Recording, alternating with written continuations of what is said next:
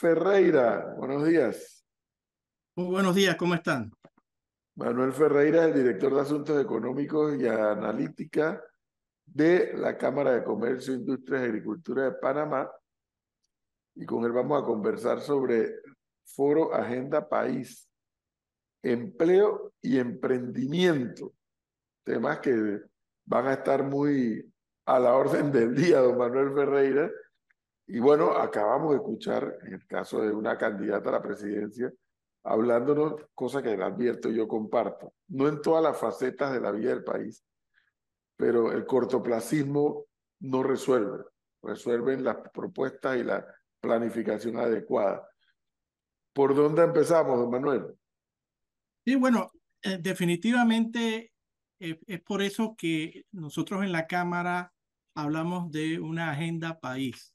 Los temas eh, no los podemos ver de manera separada, los temas los tenemos que ver de manera integral, porque al final, como bien se señala, lo que estamos buscando es el bienestar de los ciudadanos. Y el bienestar de los ciudadanos eh, está desde que él tenga un empleo, educación, salud, sus hijos tengan educación, recreación, un medio ambiente adecuado, y para lograr ese objetivo necesitamos revisar de manera integral todos los temas que, que, son, que afectan la calidad de vida de las personas.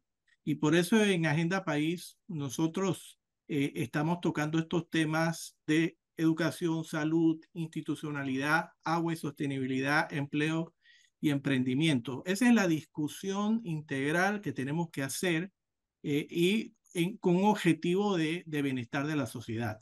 Y por ello que en esa agenda país, el próximo 24 de enero a las 8 y media de la mañana en el Salón Horacio Alfaro de la Cámara, vamos a tener el quinto foro sobre empleo y emprendimiento.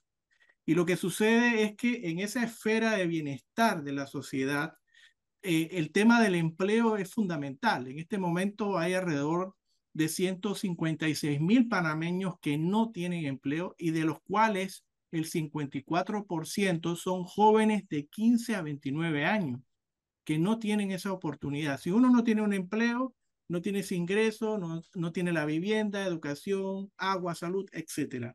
Por lo tanto, este, esto es fundamental y no solamente hablar del empleo en sí, sino también del emprendimiento. O sea, no todas las personas van a estar toda su vida en un ejercicio laboral. Pueden pensar en una posibilidad de emprender y eso incluye obviamente también a todo lo que es la pequeña y mediana empresa. Entonces, todos son elementos de la sociedad y de la calidad de vida de los panameños y, otros residentes que viven en este país. Sobre eso tenemos que ver. Y usted lo ve, por ejemplo, la, la discusión que tenía hace un minuto sobre el agua es fundamental el agua y la sostenibilidad es uno de esos elementos. Y ninguna actividad económica se desvincula, o sea, desde el consumo de, los, de las personas, desde lo que se estaba conversando del canal de Panamá, pero también de actividades industriales. La gran mayoría de nuestra industria de son de alimentos y bebidas y muchos de ellos utilizan el agua. Entonces, evidentemente el agua es un tema estratégico y un tema prioritario para el país así como lo es el tema del empleo y por eso la discusión el 24 de enero. Don, Manuel, la, usted lo acaba de mencionar y el tema del emprendimiento sin duda se ha convertido en un factor importante, más que nada luego de la, de la pandemia y, de las cuarentenas que ha tenido más fuerza en el país. ¿Cuál es el enfoque que le da la Cámara de Comercio al tema del emprendimiento y si manejan cifras? Sí, mira, en este tema del emprendimiento Primero siempre es importante, y esto, esto fue una lección de vida que yo mismo aprendí de pequeño con mi abuela, es importante generalmente primero ser empleado para poder obtener experiencias en el mercado laboral y luego emprender. Entonces, esas, esos dos elementos se cruzan. Y el emprendimiento, al igual que la pequeña y mediana empresa de nuestro país, lo que necesitamos urgentemente que no se ha hecho. Por ejemplo, la pequeña empresa necesita costos de entrada bajos. O sea, hoy día una empresa pequeña paga lo mismo que una empresa grande para legalizarse. eso no puede ser. Tenemos que agilizar el proceso, pero también disminuir el costo de entrada para que las empresas sean formales. Eso es uno de los temas. Y el otro tema tiene que ver con el financiamiento. El problema del financiamiento es que tiene dos patas. Uno, el financiamiento en sí, y el otro es la garantía que generalmente un pequeño, una pequeña empresa no tiene. Entonces necesitan dos fondos, un fondo de préstamo y un fondo de garantía. Y lo tercero, que es fundamental ahora, es introducir la tecnología para pegarle un salto a los pequeños empresarios y emprendedores. O sea, la tecnología es la base. Entonces, si nosotros tenemos esos tres elementos de reducir el costo de entrada, financiamiento y garantía y un mejor uso de la tecnología, uno puede generar emprendimiento muy fuerte y por otro lado, pequeñas empresas que luego se pueden transformar en medianas empresas o grandes empresas y obviamente generar empleo. Pero todo está articulado, todo está vinculado. Como te digo, tú em, trabajas, tomas experiencia y luego puedes también ser emprendedor, pero necesitas de esas experiencias y de esa estructura para que el país pueda avanzar y se pueda generar empleo. Que necesitamos que las personas tengan empleo, pero también un empleo bien remunerado. Oiga, yo quisiera preguntarle sobre ese mismo tema del emprendimiento, porque al final el emprendimiento en un alto porcentaje es casi que igual a informalidad. ¿Cómo procurar hacer que ese emprendimiento informal llegue a la formalidad, que es lo que quizás le, le funciona al sistema? Sí, el gran, el gran dilema que tiene, y yo he sido emprendedor, tengo algún tipo de negocios, asesoría, te lo digo, el gran problema que tiene el emprendedor es que es costoso hacerse legal y que es extremadamente burocrático.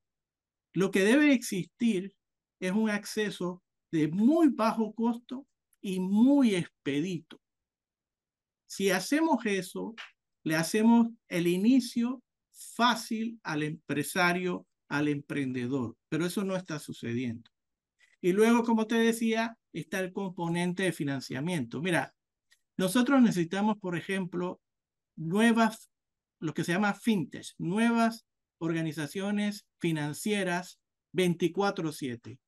No estamos hablando de, una, de un banco de 50 pisos. Estamos hablando de una estructura que trabaje 24/7, que si la persona, por ejemplo, es una emprendedora que vende jugos de fruta y se le daña su, su licuadora, a través de su celular pueda rápidamente obtener un, un apoyo financiero de bajo costo eh, y que ella pueda seguir funcionando. Eso es un ejemplo solamente, pero así podemos crear herramientas que faciliten, porque ahí les digo, hay un sinnúmero de personas que son emprendedoras y que están en la informalidad precisamente por eso, porque es complejo, difícil y costoso el poder legalizarse. Y la Cámara de Comercio eh, ha tenido acercamientos con el Ejecutivo para efectos de quizás acabar un poco con la burocracia y los trámites tediosos y y abaratar hasta cierto punto los costos de, de, una persona que es emprendedor, que está haciendo un negocio de forma informal para que pase a la formalidad. Sí, correcto. Nosotros en las discusiones que hemos tenido, no solamente en Agenda País, sino en otras discusiones, en, inclusive en el, en el Centro Nacional de Competitividad, hemos presentado esos, esos cambios legales que se requieren. Hemos señalado que eh, no es un tema de gran recaudación fiscal al inicio, es un tema de impulsar a que la gente pueda emprender y que luego que va creciendo ya se convierte, digamos, en un contribuyente fiscal como el resto de la sociedad.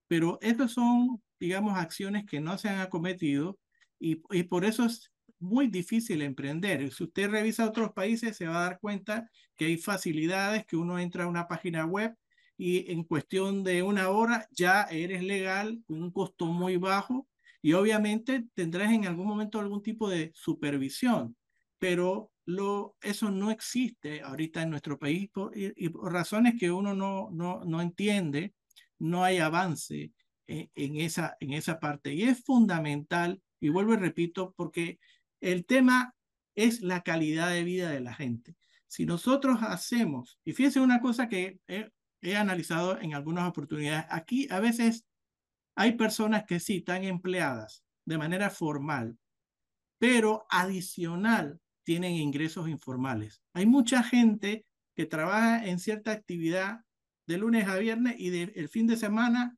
lo que en panameño conocemos como los camarones. Esas personas están en informalidad y están buscando un ingreso adicional para tratar de equilibrar su presupuesto familiar. Ese tipo de actividades también se pueden estimular a que sean formales, pero no pensando de que prácticamente un 15 o 20% de, de lo que genera entre como impuestos, no. Ahí pensando en que se le, le haga la vida fácil para que puedan crecer, para que puedan desarrollarse, generar opciones y entonces a medida que crece eh, va contribuyendo más a, al fisco nacional, por ejemplo. Bueno, entonces, profesor, no sé si tiene alguna una, una discusión permanente que tenemos aquí, Manuel, en este, en este programa. Yo soy de la teoría de que hay que generar empleos y que eso debe ser una obsesión. El compañero Gonzalo es de la teoría de que no, es que hay que ver es la calidad de empleo que se quiere generar. Yo estoy por el lado de que a la gente hay que resolverle rápido no es lo mismo estar desempleado que tener el empleo por mucho o por poco que gane como salario, pero ya le resolviste un problema a la persona. Luego de eso, luego el, tema para mí es que esté en el sistema. Cuando no está en el sistema tienes a un panameño, hombre o mujer, con mucha frustración y mucha, mucha tensión. Fíjese, profesor, ahorita mismo, ¿cuál es la realidad del mercado laboral? Si usted se pone a ver, la gran mayoría de las personas que tienen menos de 12 años de escolaridad trabajan principalmente en la actividad de la construcción, en la, en la, actividad comercial en, la, y en algunos en el sector agropecuario. ¿Qué es lo que ha sucedido en nuestro país? Esa baja escolaridad ha sido absorbida por sectores que necesitan personas de menos escolaridad, como el comercio, construcción y agro. Y eso ha sido, digamos, la manera como se ha mantenido cierta estabilidad social y como usted bien señala, necesitamos que la gente tenga esos ingresos. Pero eso es a corto plazo. A mediano y largo plazo, lo que requerimos es buscar actividades económicas en donde las personas puedan aumentar su escolaridad, o sea, puedan llegar, por ejemplo, a niveles técnicos, como estamos viendo con el Instituto Técnico Superior, y que eso le genere un ingreso mayor y una estabilidad social eh, mucho mejor. O sea que a corto plazo es lo que usted señala perfectamente, pero no podemos quedarnos ahí. Tenemos que trabajar en el mediano y largo plazo, y en ese mediano plazo está el técnico.